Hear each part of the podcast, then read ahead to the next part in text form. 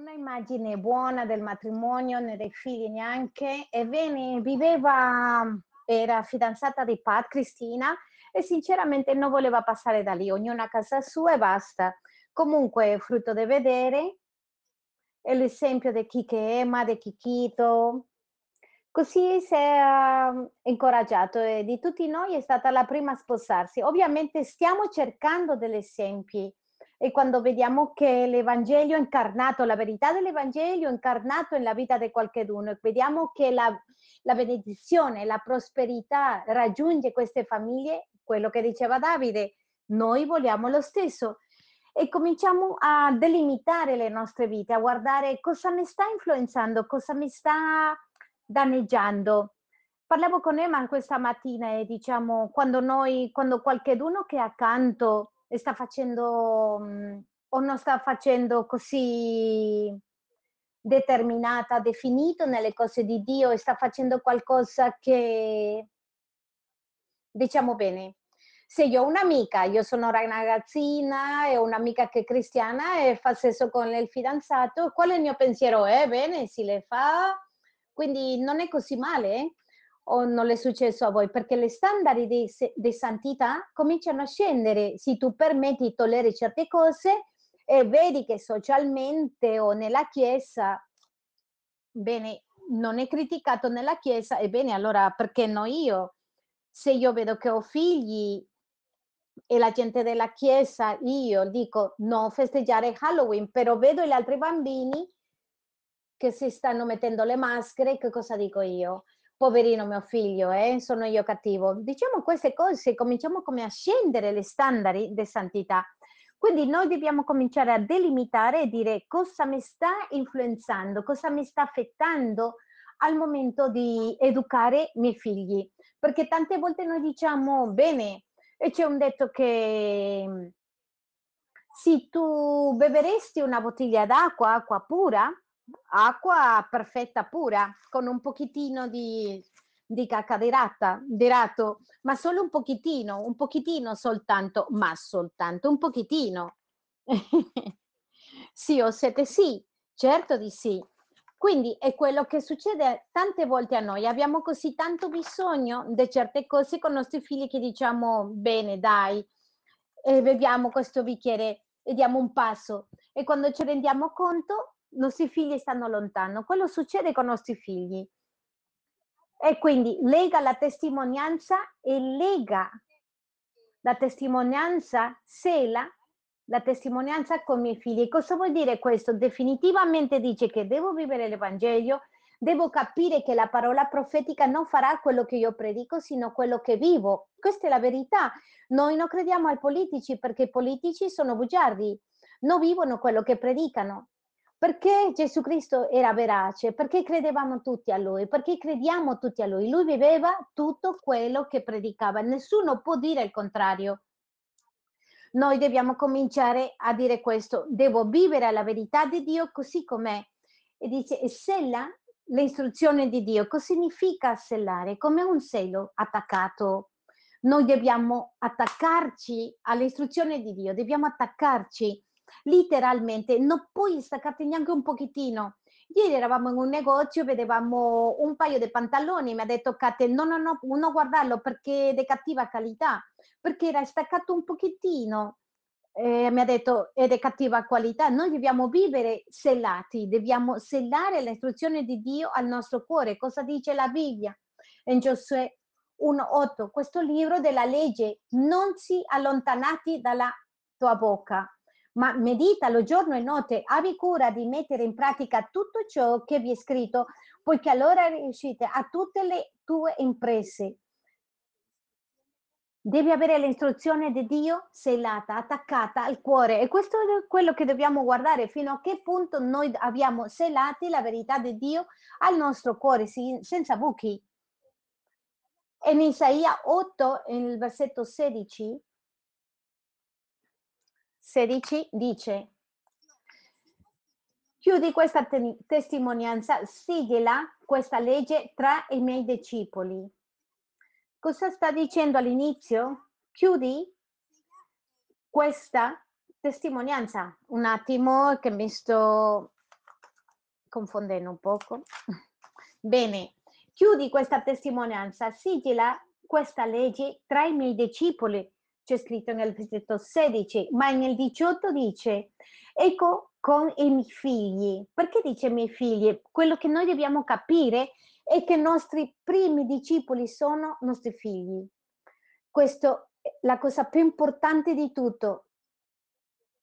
E vi dico una cosa, noi abbiamo il privilegio di stare in una chiesa che ha questo pensiero. Dal minuto uno che io ho avuto figli, Kiki e Emma mi hanno detto a Nathan e a me che loro sono vostri discepoli e vi racconto una cosa. Noi eh, siamo arrivati di una chiesa di missionari, che se tu eri missionario ti dicevano che no, non era conveniente avere più di due figli perché ci spostavamo sempre e non è la stessa cosa muoversi con due che con cinque. Quindi noi ci siamo sposati come tutti quanti e ho detto avrò due figli. Così sapete ragazzi che gli anticoncettivi non funzionano. Ho detto va bene, avrò due figli. E, bene, ho avuto due, poi ho avuto il terzo e ricordo che quando ho avuto il terzo ero negli Stati Uniti, Emma, non c'erano mobile, il cellulare, era una cabina telefonica, ho chiamato piangendo, ah, Emma sono incinta, e il quarto sono incinta, e il quinto sono incinta e sono incinta di due nel quinto. Ma è sempre chi che mi diceva, non ti preoccupare, al contrario, è buono. Loro sempre ci dicevano che loro saranno i vostri discepoli, i primi discepoli quando sono, inci- eh, sono rimasta incinta di Emma, mi hanno detto, wow, avete una famiglia molto grande, che bello. Sempre ci hanno detto che i nostri primi discepoli devono essere i nostri figli e questo noi dobbiamo avere chiaro. Tu non puoi, non puoi, non puoi perdere cura di questi figli nostri figli sono una generazione di Dio. Dio parla di Isaac, Isaac figlio di Abramo, il figlio di, figlio di, figlio di, perché Dio, Dio, è un Dio di generazione. Lui vuole che prima di tutto i nostri figli siano i nostri discepoli. Quindi guardate se un Dio di generazioni che quando ha chiamato a Noè quando Dio stava per eh, affondare il mondo, ha detto Noè, vai, vieni all'arca, porta i tuoi figli. Quando ha detto che bruciava Sodoma e Gomorra, cosa ha detto a Lot? Esci con la tua famiglia, con i tuoi figli. Ha detto la tua famiglia, la moglie è rimasta per la, per la strada, ma lui ha detto vai con i tuoi figli, con la tua famiglia. Ricordate nel libro dei Atti? Quando si sono aperte le porte e Pietro è andato via, ha detto vado a, a uccidermi adesso? Cosa le hanno detto? Crede nel Signore Gesù Cristo e sarai salvo tu e casa tua, perché Dio è un Dio di generazioni. Dio vuole che i nostri figli siano i nostri primi discepoli. E la Bibbia dice in Malachia 4, vediamo se lo trovo.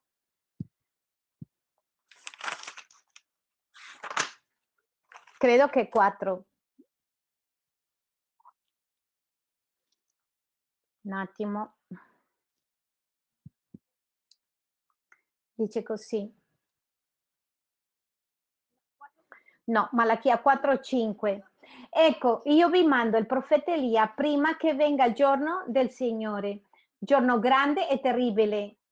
Egli voglierà il cuore dei padri verso i figli e il cuore dei figli verso i padri, perché io non debba venire a colpire il paese d'esterminio. Dice la Bibbia che in questo tempo e in questo ultimo tempo, in questi ultimi tempi, Dio manderà lo spirito d'Elia e lo spirito d'Elia definitivamente è lo Spirito Santo e che cosa farà? Porterà il cuore dei genitori verso dei figli e quello dei figli verso dei genitori. È un tempo di restaurazione familiare e noi, la CCI, la comunità cristiana integrale, ha la unzione per restaurare famiglie perché a Dio le importa la famiglia, sempre l'ha importato, Dio, a, a, Dio quello che più le importa è la famiglia, perché la famiglia è il nucleo, è la base. E se tu sei cresciuto in una famiglia sana, con salute, con i ruoli fatti bene, con i ruoli bene, la testa, con il ruolo della testa del padre e la moglie bene, crescerai figli corretti, con salute. Noi abbiamo questa unzione, è possibile farlo. Ora, cosa manca per farlo? Cosa abbiamo bisogno di farlo? Salvo tu e casa tua, fallo, fa Dio, allora io non faccio niente. No, dobbiamo avere una casa corretta. Anni fa è venuta Irma de Suarez, una pastora di Colombia, la verità che è eccezionale, e lei ha detto una cosa che mi è piaciuta molto. Lei ha detto che la formazione dei bambini, la casa, la famiglia è l'80% e la chiesa il 20%. Però la realtà è che noi crediamo che non è così. Crediamo che non è così in tutte le cose, come i nostri figli vanno alla scuola e basta, loro si incaricano, la scuola si incarica di tutto, che siano educati, che dia, dicano grazie, per favore, che aprano la porta, e non è vero. La realtà è che la scuola solo si incarica di, della formazione accademica e noi ci incarichiamo del resto. E la stessa cosa è la Chiesa, la istruzione deve venire dai genitori, non dalla Chiesa. Quindi noi come che dobbiamo prendere il ruolo che ci corrisponde e fare quello che dobbiamo fare. Se c'è qualcosa che stabilizza i nostri figli è una relazione scorretta tra papà e mamma. E i figli si desestabilizzano quando vedono che non c'è amore tra i genitori. Non lo so quanti di voi avete letto il libro dei sette bisogni basici del figlio. Un bambino ha bisogno avere senso, sentirsi importante, sentirsi sicuro, accettato, di amare e essere amato, di loda, disciplina e di Dio.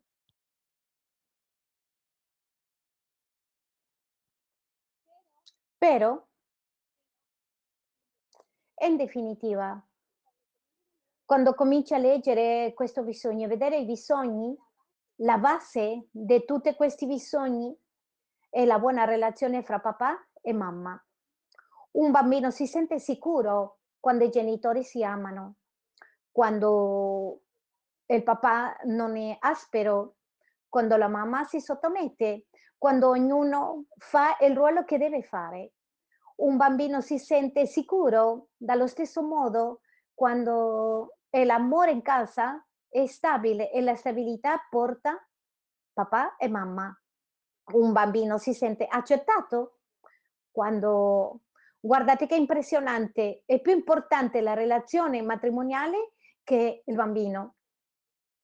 Generalmente noi quando abbiamo un bambino beh, diventiamo un pochettino idolatri. Io sono diventata idolatra come cinque volte. E allora mettiamo i figli come nel primo posto. Non lo so se è successo, a voi, non vuoi più dormire col marito, vuoi dormire col bebè. È come qualcosa diversa. E questo invece di fare i bambini come accettati, genera insicurezza nelle loro vite, perché la cosa più importante, dice questo libro, dei bisogni basici del bambino, è la relazione fra papà e mamma, è la sicurezza e l'accettazione e l'approvazione che porta. E guardate, quanti di voi avete fatto il corso di guarigione? Bene, e nel, nel tema 4, nell'argomento 4, la lezione 4, parla del rifiuto e parla del bisogno dell'essere umano che non sono soddisfatti. Il bisogno di essere importante, accettato, amato e questo è qualcosa che tante volte noi non portiamo semplicemente perché non abbiamo avuto famiglie corrette o famiglie disfunzionali. In definitiva non è stato soddisfatto questo. Penso che noi saremo soddisfatti 100% dai nostri genitori perché in definitiva noi siamo stati cresciuti per avere comunione con Dio e nel cuore de, dell'uomo un, c'è un pezzettino, una parte che mette un recipiente che si riempie con l'amore di Dio, con niente altro. Nessuno ti farà felice, 100, 100% felice. Ed è importante che abbiamo chiaro questo. Soltanto Dio ti farà 100%, 100% felice.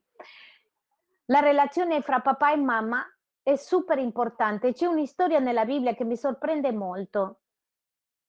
Jacob, vi ricordate di Jacob? Si è innamorato di Rachel. E il padre Laban, che era molto furbo, ha detto: "Lavora 7 anni, ti do Rachel". Vi ricordate questa storia? Cos'è successo? Quando è arrivato il tempo di dare Rachel, Laban ha detto: "È che qui c'è un'abitudine che normalmente la prima che si deve sposare è la figlia maggiore, poi la piccola ti do a Lea, lavora 7 anni in più e poi ti do Rachel. Quindi ti sposi con Lea, dopo 7 anni ti sposi con Lea e ti ti do Lea". Jacob non ha ma amato mai a Lea. Era talmente il dolore che aveva Lea che Dio ha visto l'afflizione, e si è ricordato di lei e le ha dato figli. E il primo figlio di Lea si è chiamato Ruben. In Genesi 35 la Bibbia racconta che Ruben, il figlio di Giacobbe, ha dormito, ha fatto sesso con una concubina del suo padre. Immagina questo. Abbiamo speranza perché nella Bibbia ci sono famiglie disfunzionali, eh. Noi abbiamo speranza. Quindi Ruben ha dormito con la concubina del suo padre e il suo padre ha saputo perché perché Ruben ha fatto questo. Perché ha fatto questo? Ha fatto questa cosa orribile contro il suo padre perché Ruben è cresciuto con un figlio in dolore, perché lui sempre ha visto che suo padre voleva di più alla zia Rachel che a sua madre e lui è cresciuto danneggiato e perché si rendeva conto de che suo padre voleva di più alla zia Rachel che a sua madre. Immagino che come la trattava. Perché i nostri figli non vedono cosa succede nella camera da letto, nel letto matrimoniale, non vedono cosa succede nella stanza del matrimonio, alla porta chiusa, ma si vedono l'approccio di tutti i giorni, la mancanza di amore, se le parla o non le parla, la comunicazione, come si approcciava a lei e Ruben è cresciuto con un dolore nel cuore, perché vedeva in definitiva che suo padre non amava sua madre. E così ci sono altre storie. Ci sono varie storie nella Bibbia. Dice la Bibbia, lega la testimonianza, ma dice anche sela la istruzione. Noi dobbiamo avere una istruzione nelle nostre vite per sapere come come formare i nostri figli. E quando tu prendi la decisione, la determinazione di ubbidire, anche se non capisci a volte non capiamo tutto, ma quando tu prendi la decisione, Dio viene incontro. Penso che una delle cose più importanti che noi dobbiamo avere chiare e che dobbiamo trasmettere ai nostri figli giorno e notte è che noi siamo un popolo diverso. Noi siamo un popolo diverso. Gesù Cristo ha detto quando era in Getsemani: "Non ti chiedo di toglierli dal mondo, ma sì curarli del male, perché sono nel mondo, ma non sono del mondo". E stava parlando dei suoi discepoli. E noi noi non siamo del mondo, siamo nel mondo, ma noi non apparteniamo al mondo. Il Signore ha detto: "E il mio regno non è di questo mondo, e il nostro neanche". Perciò noi dobbiamo avere chiaro la nostra identità, quello che diceva prima Davide, la nostra identità e dobbiamo trasmettere ai nostri figli anche la loro identità. E quando tu hai chiaro hai chiaro io sono una persona che non le dà tanta importanza ai dettagli, ma sì mi ha servito l'obbedienza. Mi ricordo che abbiamo iniziato a avere figli, Cristina, io, hanno detto: "Non portare i bambini alla scuola e nel carnevale". E io ho detto: "Bene, okay, obbedisco". Vedevo in loro c'erano un esempio, Chiquito il stava bene, aveva 8 anni, 7 anni, quando io ho avuto Anna, la mia prima figlia, ho obbedito, anche se per me non era importante i dettagli, non mi sembrava importante questi dettagli, ma ho detto: "Okay, do retta". Ho iniziato a istruire mia figlia e dire ai miei figli: "Noi siamo un popolo diverso. Noi siamo diversi". E dico una cosa: il convinto convince. L'altro giorno mi sono incontrata con una discepola mia che mi stava dicendo che l'aveva detto a sua figlia piccola che non festeggiamo Natale. E le incontra questa bambina piccolina in un rincone pregando, papito, Dio, per favore, facci festeggiare il Natale. A me mi veniva da ridere, ma dico, il convinto convince. Non è successo questo? Forse perché abbiamo saputo come sostituire questo. E io ringrazio l'istruzione che ho avuto perché mamma diceva portali fuori, portalo a mangiare un hamburger al cinema, non lasciare il buco, perché tante volte le lasciamo il buco, no, questo no, e lasciamo il buco, allora certo con questo vuoto i nostri figli vogliono qualcosa eh, e si buttano di là.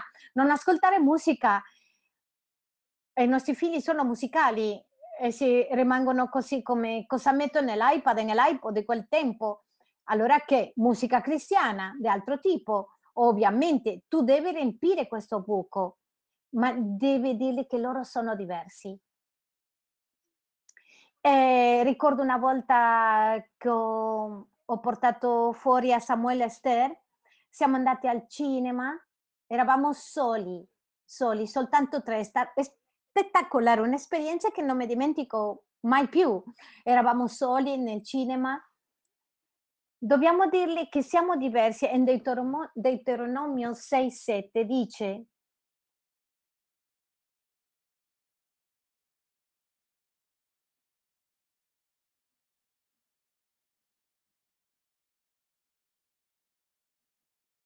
e dice, li inculcherai a tuoi figli, ne parlerai quando te ne starai seduto in casa tua, quando sarai per via, quando ti coricherai e quando ti alzerai e ti le legherai alla mano come un segno, te le metterai sulla fronte in mezzo agli occhi e le scriverai sulle stipiti della casa tua sulle porte della, sua, della tua città. Ripete una e altra volta, parla di loro in una conversazione. Quando sei a casa, quando vai a letto, lega alle tue mani come un segno. Te le metterai sulla fronte e in mezzo agli occhi. Le scriverai sulle stipite della tua casa. Chi deve istruire i nostri figli? La Chiesa due giorni alla settimana? La scuola o noi? Chi sta con i figli tutto il tempo? Noi. Li porti via dalla scuola e dicono ah che la maestra è stata così antipatica, no, eh, scendi, la maestra è la tua autorità, ah che questo ragazzino lo odio, eh, un attimo, tu devi perdonare, sei tu, sei tu che devi istruire i tuoi figli tutto il tempo, ripeterlo tutto il tempo. E ti dico una cosa, per tutta la vita, Emma me lo dice, per tutta la vita perché questo è per tutta la vita. Tu sei papà e mamma per tutta la vita e siamo noi che dobbiamo istruirli, non può essere nessun altro. C'è un quadro lì che vi dico velocemente, quello, con quello che basicamente noi possiamo muoverci e sapere come educare i nostri figli. I nostri figli hanno prima di tutto bisogno d'amore, perché il primo bisogno dell'uomo è di amare, essere amato. I nostri figli hanno bisogno d'amore. Che amore? Perché amore? Perché tante volte dicevo, prima diceva Davide, dobbiamo toglierci di sopra tante istruzioni o esempi che abbiamo avuto dei ruoli dei nostri genitori. La Bibbia dice toglierci la, van, la vanna maniera, la, van, la banale maniera di vivere dei nostri genitori, come dobbiamo amare i nostri figli, come Dio ama a noi. Così di semplice, ma non così facile. Dobbiamo imparare a amare i nostri figli come Dio ama noi. L'altro giorno ho ascoltato una cosa che mi è piaciuta molto e dice che così come tu non smetterai essere del figlio di Dio, anche se vai ai confini della terra, così sarà lo Santo Spirito con te. Dallo stesso modo noi mai, i nostri figli non smetteranno mai di essere nostri figli, mai. Guarda, io posso andare via di casa, togliermi il cognome del mio padre, non volere mai vederli più, ma la verità è che io ho il loro sangue e questo non si può negare, non si può togliere. Dallo stesso modo, così è Dio. Anche se noi pecchiamo, ci arrabbiamo, qualsiasi cosa, o il Signore è, è dispiaciuto con noi, niente può togliere che noi siamo figli di Dio. È verità o no? C'è scritto nella Bibbia che il passato, il presente, nel futuro, nel, nel lungo, la profondità, né angeli, né protestare, nessun'altra cosa creata ci può togliere dell'amore di Dio. Quando noi pecchiamo e smettiamo di essere figli di Dio, che cosa succede quando pecchiamo? Che cosa si rompe? La relazione che cosa si rompe? Si rompe l'armonia. E come si aggiusta questa armonia? La, l'armonia si aggiusta chiedendo perdono e restaurando. Noi dobbiamo imparare a amare i nostri figli dallo stesso modo, di un modo incondizionale. Che cosa fa Dio? Dio non gli piace il peccato, sicuramente non gli piace quello che facciamo, ma ci ama lo stesso e noi dobbiamo imparare a vedere la diversità del nostro figlio con quello che i nostri figli fanno. Secondo, la istruzione, quello che dicevamo, noi siamo i responsabili di insegnare ai nostri figli, di farli sapere come devono camminare per il mondo e per la vita. Siamo noi e la istruzione è nella sua parola. E vi dico una cosa, siamo responsabili che i nostri figli amano la sua parola, che quando piccoli dobbiamo insegnare a leggere la Bibbia, siamo noi che dobbiamo leggere la Bibbia con loro. Mi dice, quando mi dicono le mamme, il mio figlio ha 5 anni e fa il devozionale, no, no, tu lo devi fare con lui, le devi raccontare le scritture e devi esagerare, drammatizzarle, che ne so, essere grafico, deve essere tu, la tua passione trasmettere a lui, deve essere di questo modo, sei tu che devi insegnarle, devi insegnargli quello che dice la Bibbia e deve insegnare a amare a Dio. Un'altra cosa è l'esempio, perché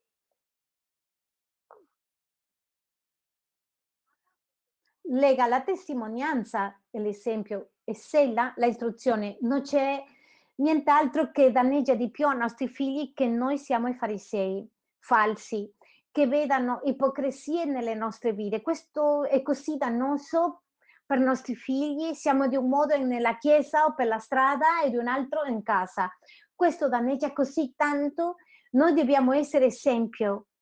Guarda, vi dico una cosa, anche se volete parlare male della chiesa, della cellula, del cibo nella chiesa, dell'attività, non farlo davanti ai vostri figli, non farlo, perché non c'è altro che danneggia di più ai nostri figli che quando siamo falsi.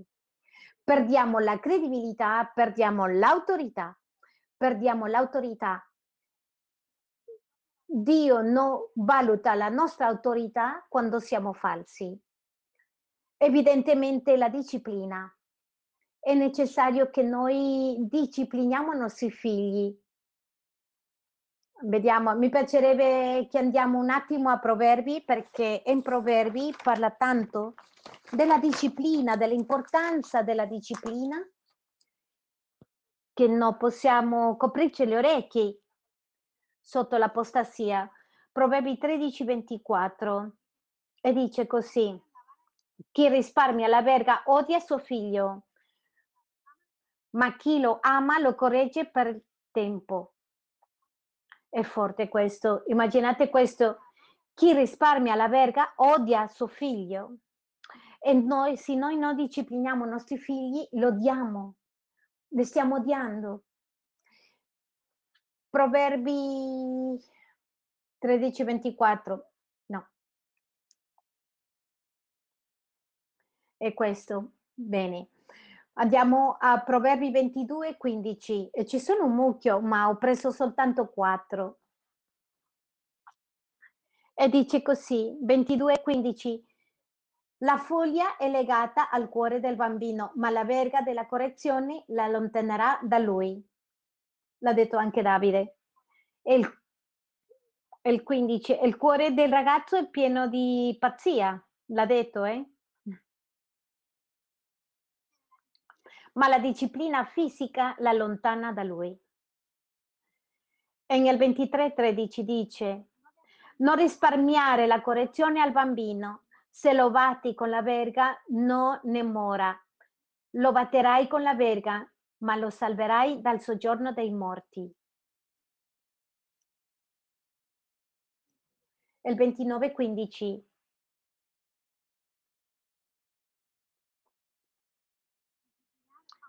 La verga e la riprensione danno saggezza, ma il ragazzo lasciato a se stesso fa vergogna a sua madre.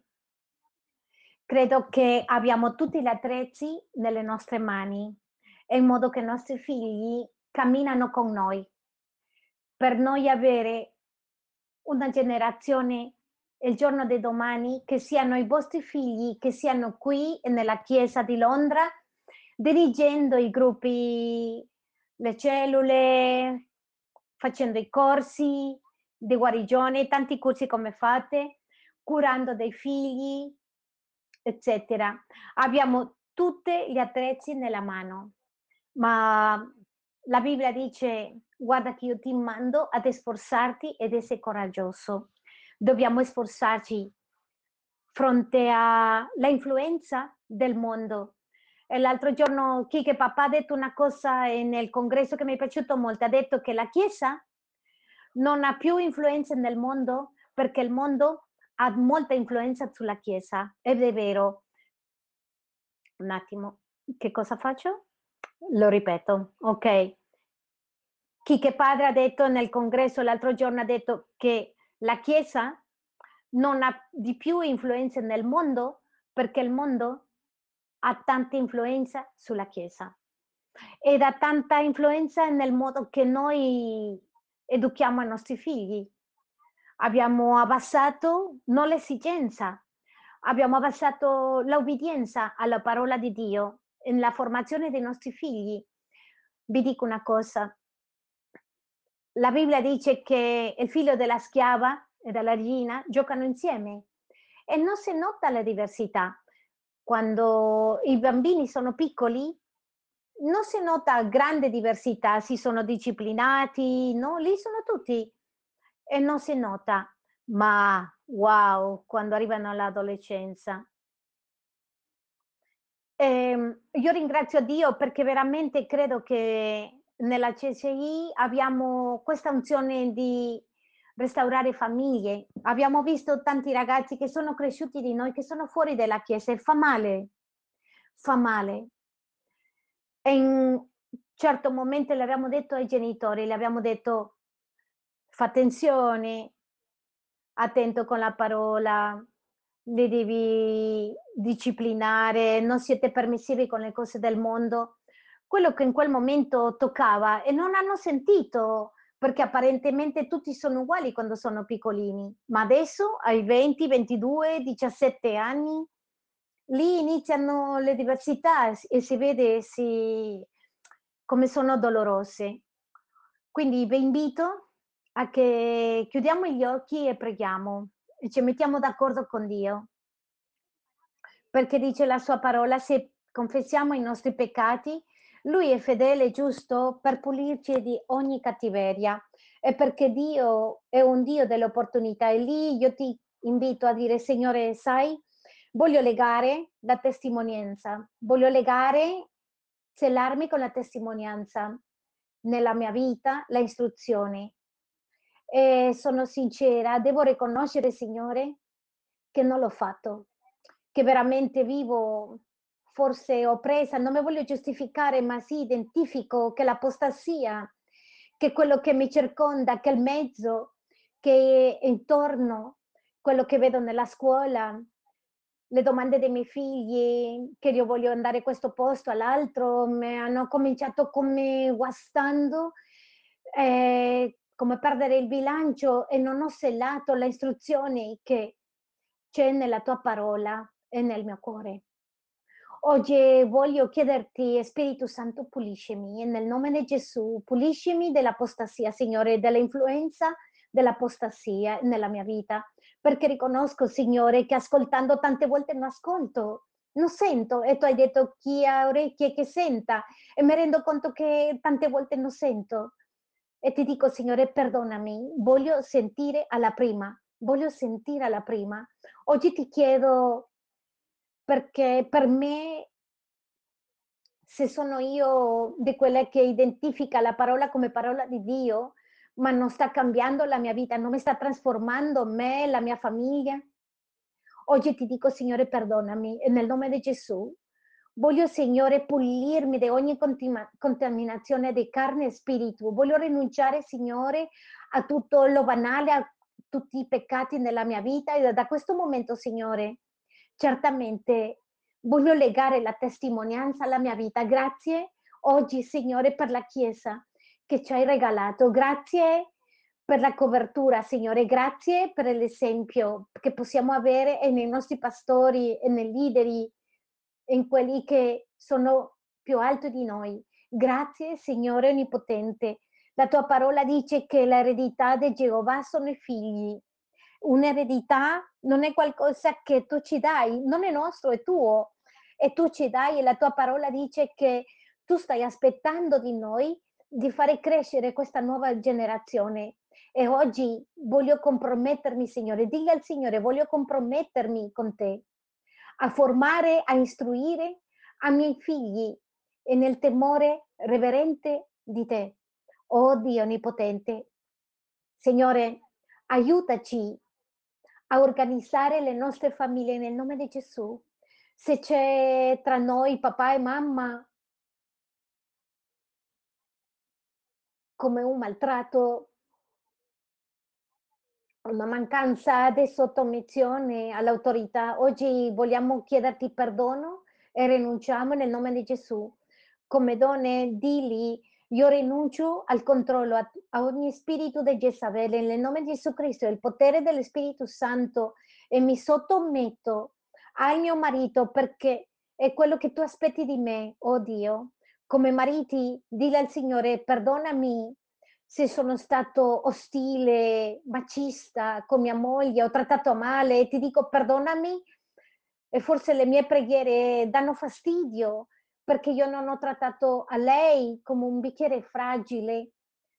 Oggi vogliamo mettere in ordine la nostra famiglia. Se abbiamo messo i nostri figli in un posto dove non corrisponde, se abbiamo alzato sopra i nostri coniughi, perdonaci Signore nel nome di Gesù, dacci l'opportunità e la capacità di restaurare e nel nome di Gesù e di Spirito Santo che noi possiamo dare ai nostri figli quello che hanno bisogno, quel senso di essere amati ed amare, di essere importanti, di essere sicuri,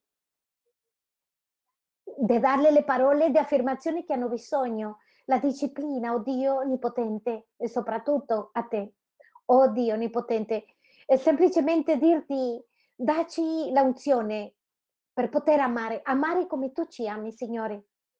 Perché in questo tu hai detto che noteranno la diversità e l'amore che abbiamo è l'unico negli altri. Ora rinunciamo al modo banale di vivere dei nostri genitori.